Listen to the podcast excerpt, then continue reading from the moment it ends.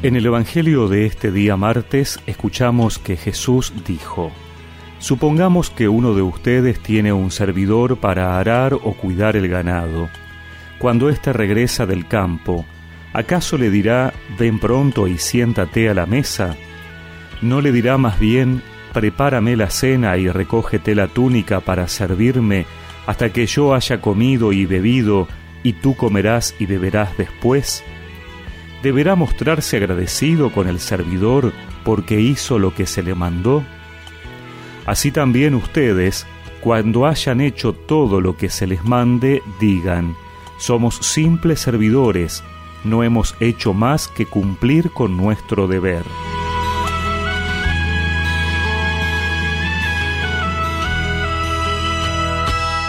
La actitud del cristiano ha de ser siempre la humildad ella procede de tener clara conciencia del lugar, la misión y el rol que ocupamos.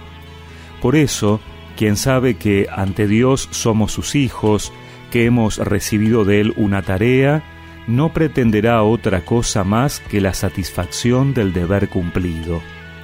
Es muy importante lo que nos dice Jesús porque a veces podemos estar tentados en pretender que, en vez de estar agradecidos con Dios, sea Él quien nos agradezca o nos recompense por lo bueno que somos o el bien que hemos hecho.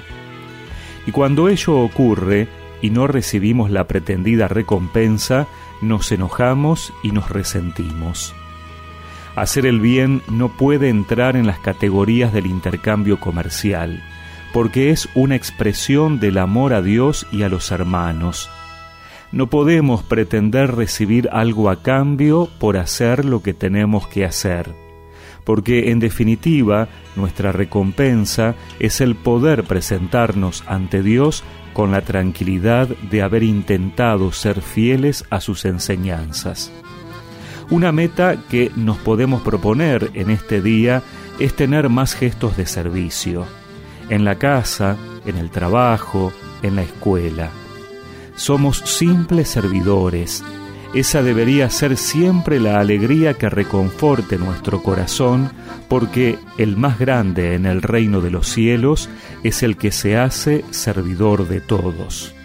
Queremos ser una iglesia servidora del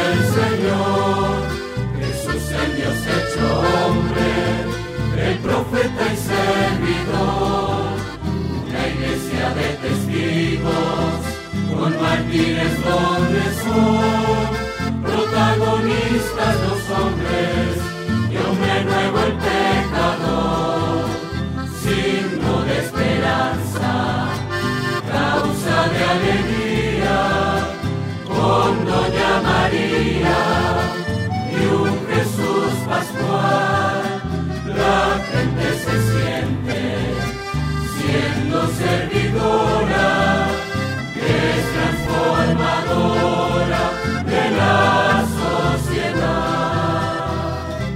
y recemos juntos esta oración. Señor, que en este día pueda crecer en el servicio sin esperar nada a cambio, sabiendo que tú eres mi recompensa. Amén. Y que la bendición de Dios Todopoderoso, del Padre, del Hijo y del Espíritu Santo los acompañe siempre. Donde conversión.